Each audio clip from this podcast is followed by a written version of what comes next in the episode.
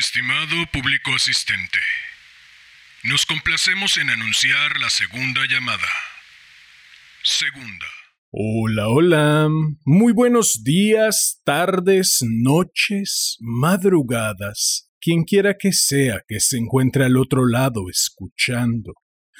Queridos gatos locos, hoy toca una introducción brevísima, un cuento sucinto pero sustancioso y una sobremesa extensa, profunda y filosa. No se diga más y demos paso a este cuento que, como ya es costumbre, dedico a mi madre por leerme cuando era niño, a mi padre por regalarme aquella radiocasetera, al niño que fui por combatir el aburrimiento con tanta creatividad, al hombre que soy por tomar este sueño entre las manos y trabajar para tornarlo realidad, y por último, no por ello menos importante, a ti, quien quiera que seas y desde donde sea que me estés escuchando. Ha llegado la hora de correr el telón y de que empiece la función. Estimado público asistente, Damián Sastre presenta El Rey Hueco de John Connolly. Esta es tercera llamada. Tercera. Comenzamos.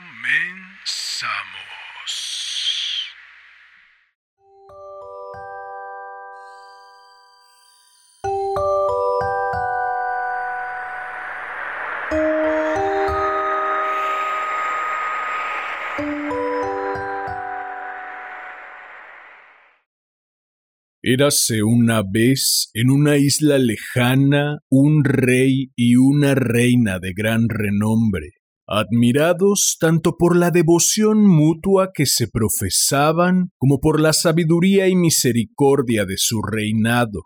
El rey era apuesto, la reina hermosa, y sólo la ausencia de hijos ensombrecía la perfección de su vida en común para compensar dicha ausencia, vivían entregados a su amor que los consumía en cuerpo y alma.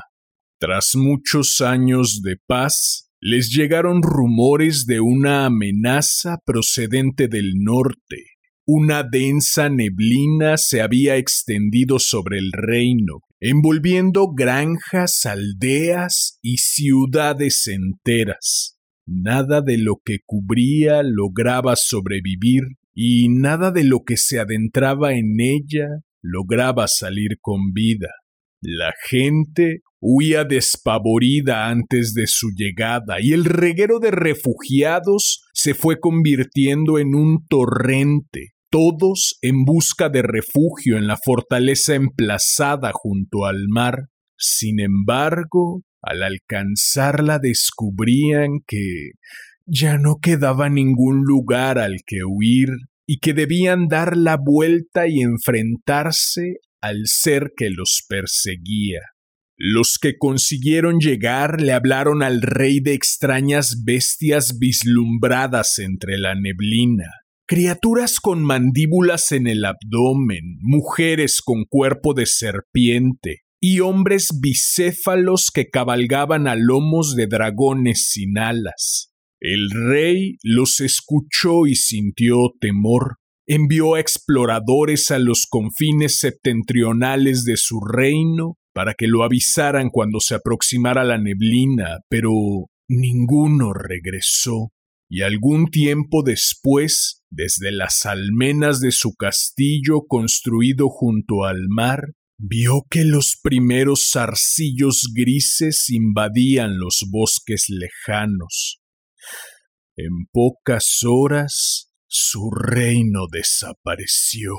Algunos de sus súbditos intentaron llegar en barco a otras tierras, pero la neblina también cubría el mar y ninguno logró librarse de ella. Todos murieron sin que nadie lo viera. Sin embargo, las tinieblas no descendieron sobre el castillo, y la planicie situada entre los muros y el bosque permaneció despejada y visible. Pero aquella tregua no les deparó consuelo, porque desde la niebla blanca llegaban rugidos y aullidos extraños, así como los gritos de aquellos que no habían podido huir a tiempo para resguardarse tras los muros del castillo. El rey oyó cómo le pedían ayuda y sus gritos se fueron intensificando a medida que aumentaba su sufrimiento hasta que uno a uno fueron silenciados por la clemencia de la muerte. El rey no podía permanecer impasible más tiempo. Llamó a sus caballeros y a su infantería, armó a todos los habitantes de su reino capaces de combatir y se preparó para librar batalla. La reina no intentó detenerlo y habría partido con él si se lo hubiera permitido. Le pidió que cuidara de los que se quedaban y que reinara en su ausencia. Ella le dio un único beso y dijo No descansaré hasta que volváis y no lloraré hasta entonces, porque no pienso derramar lágrimas de tristeza por vos.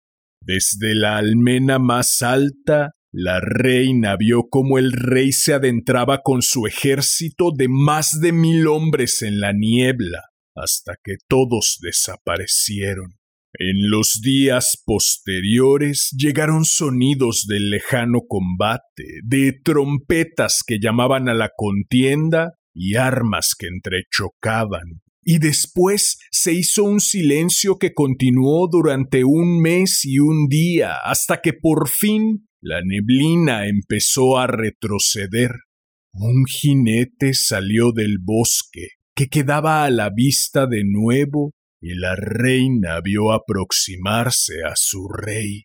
Le abrieron las puertas y todos lo aclamaron, aunque no era ni sombra del hombre que había sido. Llegó pálido y demacrado, a lomos de un caballo escuálido de carnes chamuscadas y abiertas, con los ojos desorbitados por el terror. Cuando ayudaron al rey a descabalgar, el pobre animal cayó muerto al suelo. La reina condujo al rey hasta sus aposentos y le quitó los restos de la ensangrentada armadura. Le lavó las heridas y al verlo de pie, desnudo y vulnerable ante ella, derramó una única lágrima. El rey se la enjugó de la mejilla a besos y se la bebió, y parte de la antigua vivacidad asomó de nuevo a sus ojos. A partir de entonces fue recuperando las fuerzas y empezó a parecerse al hombre que había sido, pero dejó de hablar. Era como si el silencio que se abatió sobre su ejército después de la batalla lo hubiera contagiado de algún modo, enmudeciéndolo. El rey continuó reinando como antes, aunque ahora mediante gestos y palabras escritas, y cada noche se tendía junto a la reina en el lecho de ésta. Pero la neblina no había desaparecido, solo se había retirado a los confines más alejados del reino. La reina Sentía cómo le congelaba los huesos y la entreveía como una masa borrosa con el rabillo del ojo. Al cabo de un año de su retorno, el rey apareció en el patio de armas, montado en su mejor corcel y cubierto con su armadura. Cuando la reina le preguntó a dónde se dirigía, él señaló hacia el norte y ella supo que volvería a adentrarse en la niebla. Pero cuando le preguntó por qué partía, él se limitó a sacudir la cabeza y ella le dijo por segunda vez No descansaré hasta que volváis y no lloraré hasta entonces, porque no pienso derramar lágrimas de tristeza por vos. Esta vez el rey volvió tras una sola noche, de nuevo delgado y envuelto en sombras, a lomos de un caballo enloquecido por lo que había tenido que soportar, y la reina derramó una única lágrima y el rey se la enjugó a besos y volvió a recuperarse. Esto se repitió durante nueve años, cada año un viaje, cada año un retorno, cada año una lágrima. El reino volvió a prosperar y los mercaderes viajaban desde las tierras situadas más allá de la neblina, rodeando el gran bosque en el que ésta se había instalado y desde el que no llegaba ningún sonido, ni los pájaros lo atravesaban volando, ni los ciervos salían de sus confines y cualquiera lo bastante insensato para arriesgarse a explorarlo no volvía a ser visto jamás. Pero el décimo año la reina ya no pudo reprimir su curiosidad y ordenó a uno de sus cortesanos más leales y valientes que siguiera al rey y se enfrentara a la neblina, a fin de proteger a su cortesano la reina le entregó el talismán más poderoso que poseía, un frasco con sangre del único hijo al que había dado a luz, una niña que nació muerta. Así pues, el cortesano siguió al rey, que en ningún momento volvió la vista atrás, y al cabo de un tiempo llegaron al bosque. El cortesano se atemorizó al ver la neblina que lo envolvía, pero amaba a su reina, y no hubiera soportado regresar y tener que pasar por la vergüenza de decirle que se había rendido ante el primer obstáculo.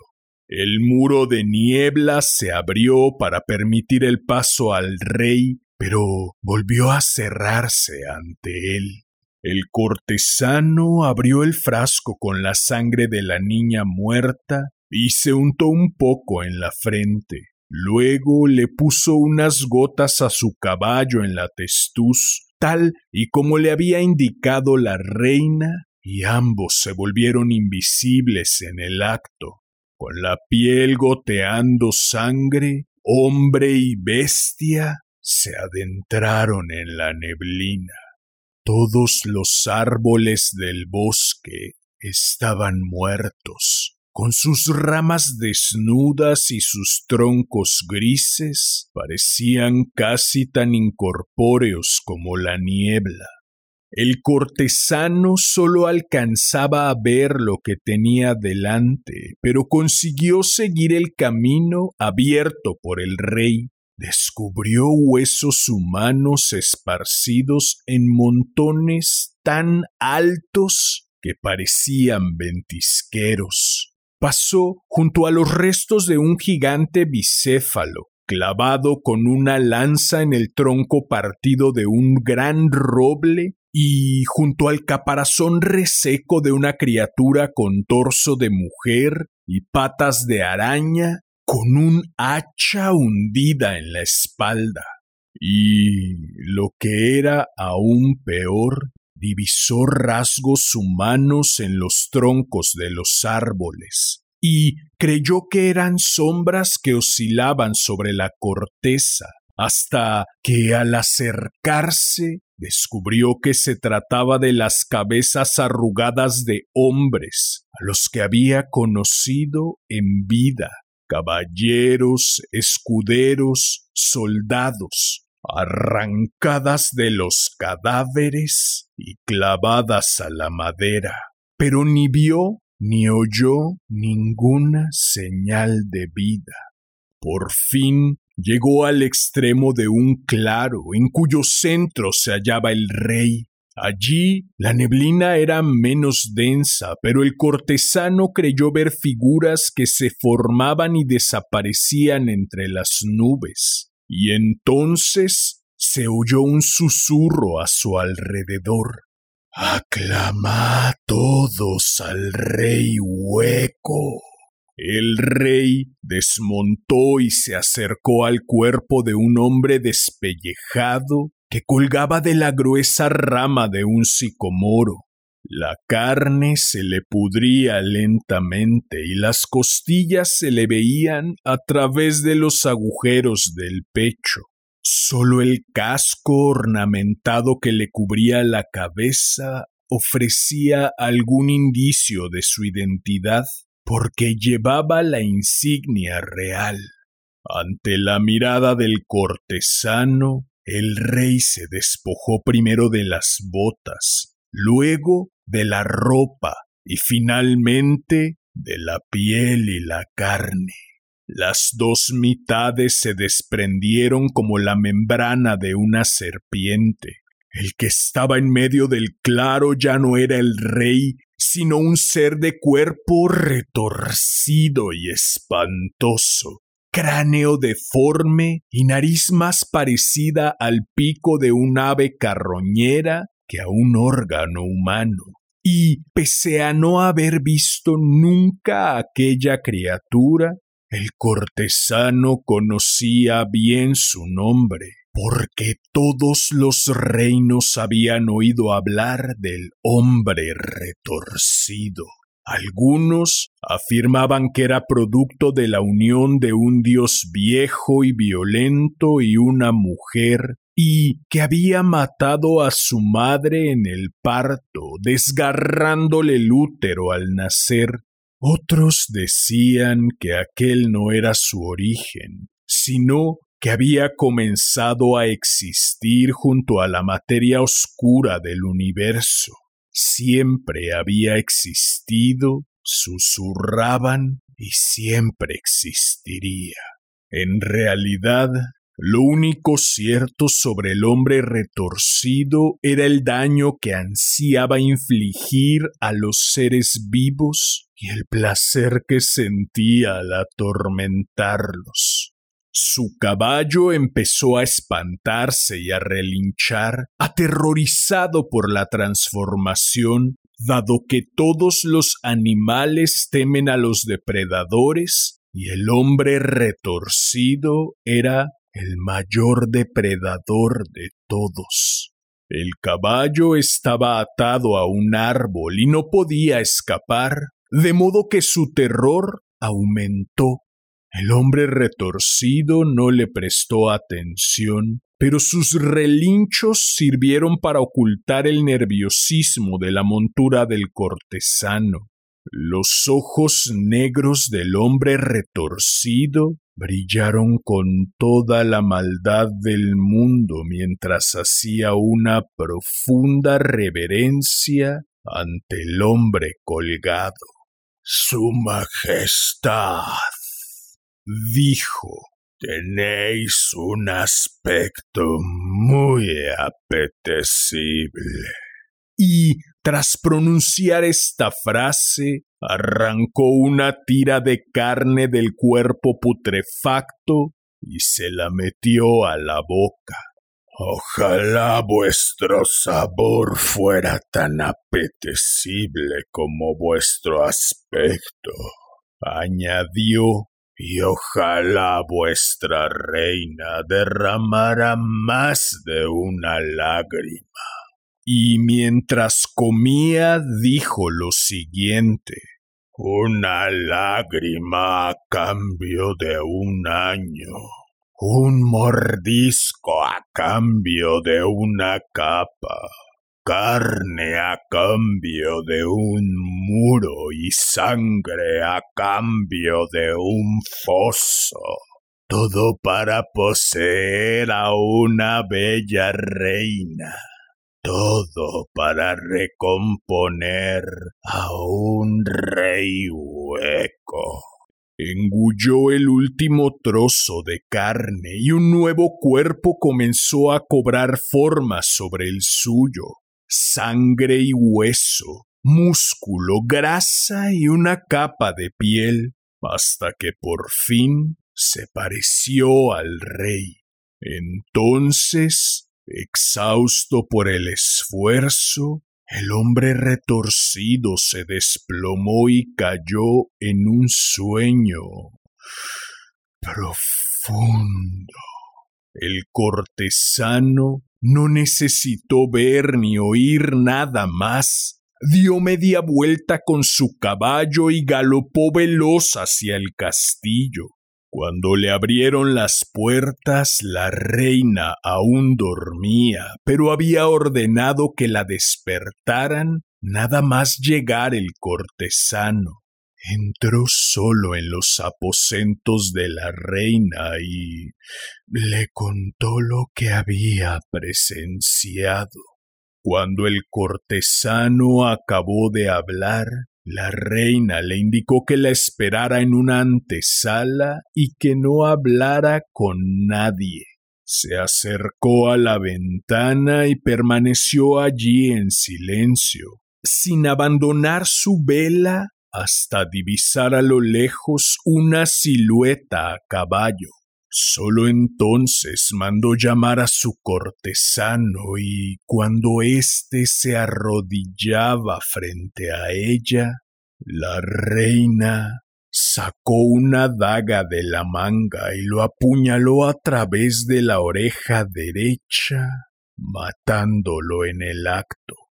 A continuación la reina se rasgó el vestido y pidió ayuda a voces a la guardia, asegurando que el cortesano la había atacado y mientras tanto el rey hueco continuaba acercándose. Sé que esto es cierto. Hay quienes prefieren las esperanzas vanas al dolor verdadero quienes antes gozarían del amor simulado que de la soledad real. Puede que la reina se encontrara entre ellos, pero ¿quién sabe qué clase de locura puede provocar en nosotros el profundo pesar? ¿Quién conoce las infinitas maneras en que puede romperse un corazón? Cuando el rey hueco volvió a su lado, la reina lo tomó de la mano y lo condujo hasta su lecho, y mientras él la abrazaba, ella no dejó de llorar.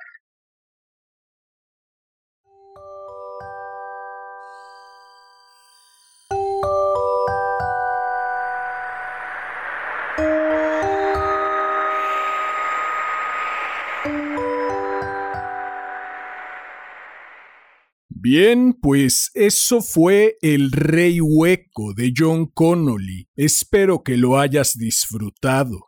Si fue así, agradecería enormemente que me ayudaras suscribiéndote, dejando un comentario, dando manita arriba, compartiendo, difundiendo. Vale. Amo este tipo de cuentos en que, tomando de pretexto la clásica estructura del érase una vez, nos cuentan una historia sangrienta y terrible y nos invitan a reflexionar sobre la vida. Siguiendo la invitación, reflexionemos un poco. No sé ustedes, pero yo, desde el momento en que el autor dice para compensar dicha ausencia, vivían entregados a su amor que los consumía en cuerpo y alma, supe que esto, cuando menos acabaría mal, la vida me ha enseñado, siempre de mala gana, y se ha empeñado en repetir la lección cada vez que oso olvidarla que las entregas sin límites son receta segura para la tragedia.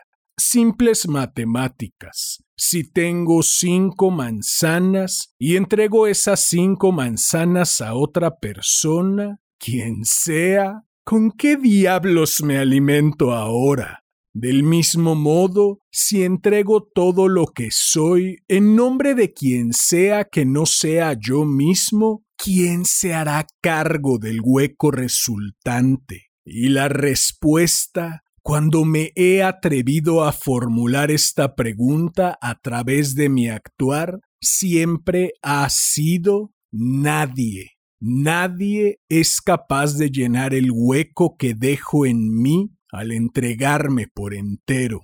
Pero la tragedia no termina ahí, porque los huecos voraces solo son la semilla de una bestia aún más voraz, la dependencia emocional. Si yo no puedo ser mi propia y principal fuente de sentido de vida, entonces estoy condenado a buscarlo allá afuera, Nadie, nadie, nadie que caiga en el macabro juego de buscar su sentido de vida allá afuera será jamás una persona libre. Y, como dirían los tigres del norte, aunque la jaula sea de oro, no deja de ser prisión. Así Solo de principio, el rey y la reina se encuentran encerrados en una jaula de oro. Solo es cuestión de tiempo para que acaben pagando las terribles consecuencias. El tiempo pasa, y por alguna razón inentendible para nosotros como lectores, pero necesaria para la trama, sobre el reino se derrama la tragedia. El rey, siendo tal, no puede quedarse indiferente ante lo que le está ocurriendo a su reino, porque ¿de qué sirve un reino si no queda nadie a quien reinar? Así, el reino es parte también de su sentido de vida, una vez más, un sentido de vida completamente ajeno a él y en un intento por defender el reino y seguramente por asegurar la vida de su amada reina, el rey decide encarar la tragedia.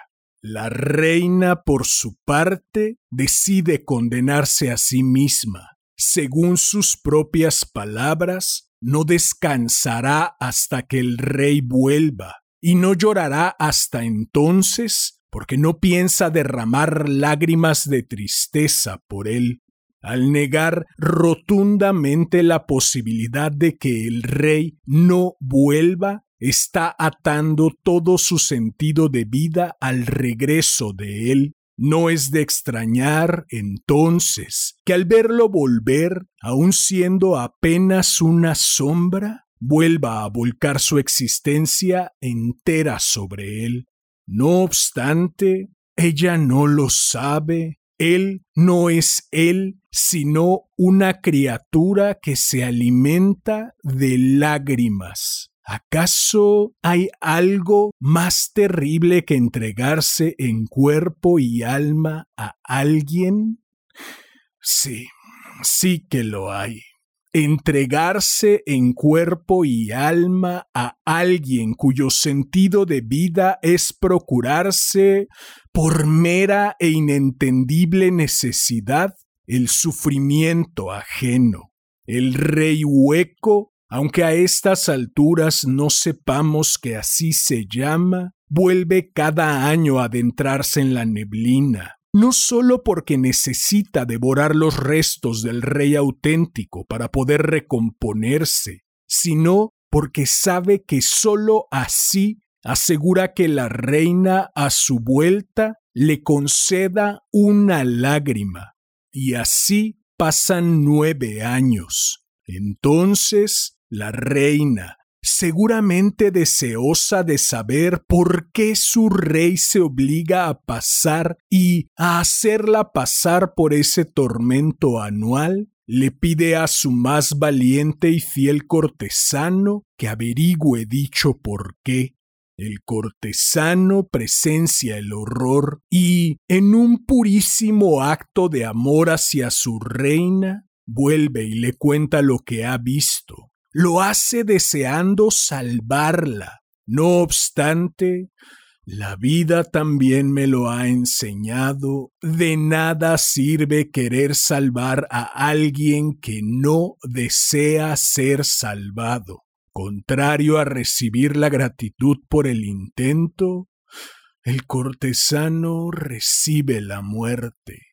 La reina mata al cortesano porque matándolo mata también el secreto. Pero creo yo, sobre todo, porque con ese asesinato está además firmando su renuncia de la realidad. El rey hueco vuelve. La reina sabe ahora que él no es él, sino una criatura grotesca y malvada, lo natural en una persona mental y emocionalmente sana sería el inmediato rechazo.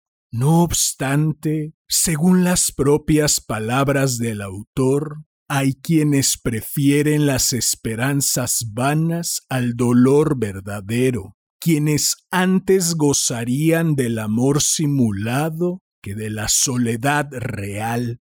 La reina lo toma de la mano, lo conduce a su lecho y mientras él la abraza, ella decide entregarle todas las lágrimas que ha callado y aún más. Si bien es cierto, muchas veces llorar es lo mejor que podemos hacer por mera salud mental y emocional, en este particular caso no lo es. Sin importar de momento el por qué o para qué de las lágrimas de la reina, centraremos nuestra atención en las consecuencias de las mismas, aceptando el precio que, sin decírselo directamente, el rey hueco pone a su permanencia, es decir, las lágrimas, la reina acepta, sin decirlo tampoco, sufrir tanto como sea necesario con tal de mantener a su lado a ese símil del hombre que algún día la amó y que fue amado por ella. Los porqués o para qué de las lágrimas, además de los insinuados por el texto, los dejaré a análisis y elección de cada quien, ya que el autor no da mayor pauta, no me atrevo a afirmar nada al respecto. Aún así, compartiré mis posibles respuestas solo como eso, posibles respuestas. Yo creo que la reina llora, claro, por la muerte de su rey, llora por la incapacidad de dejarlo ir, aun sabiendo que jamás volverá. Llora quizá la respuesta más obvia para evitar que el rey hueco tenga que irse de nuevo cada año. Llora porque se sabe incapaz de renunciar a lo que conoce, aunque ahora sea solo una simulación, y también porque se sabe incapaz de emprender una nueva vida ya sin su rey. Siempre dejar de ser quien se fue es algo verdaderamente aterrador, pero más aterrador es, creo yo, permanecer aferrado a la idea de volver a ser lo que se fue, aun sabiendo que es imposible, y además pagando dicha permanencia con dolor. El camino, aunque doloroso y aterrador que se debería recorrer, es el de renunciar a aquella persona que ya no está, aunque algunas veces permanezca a nuestro lado, pero sobre todo renunciar a quienes éramos o somos en relación con esa persona.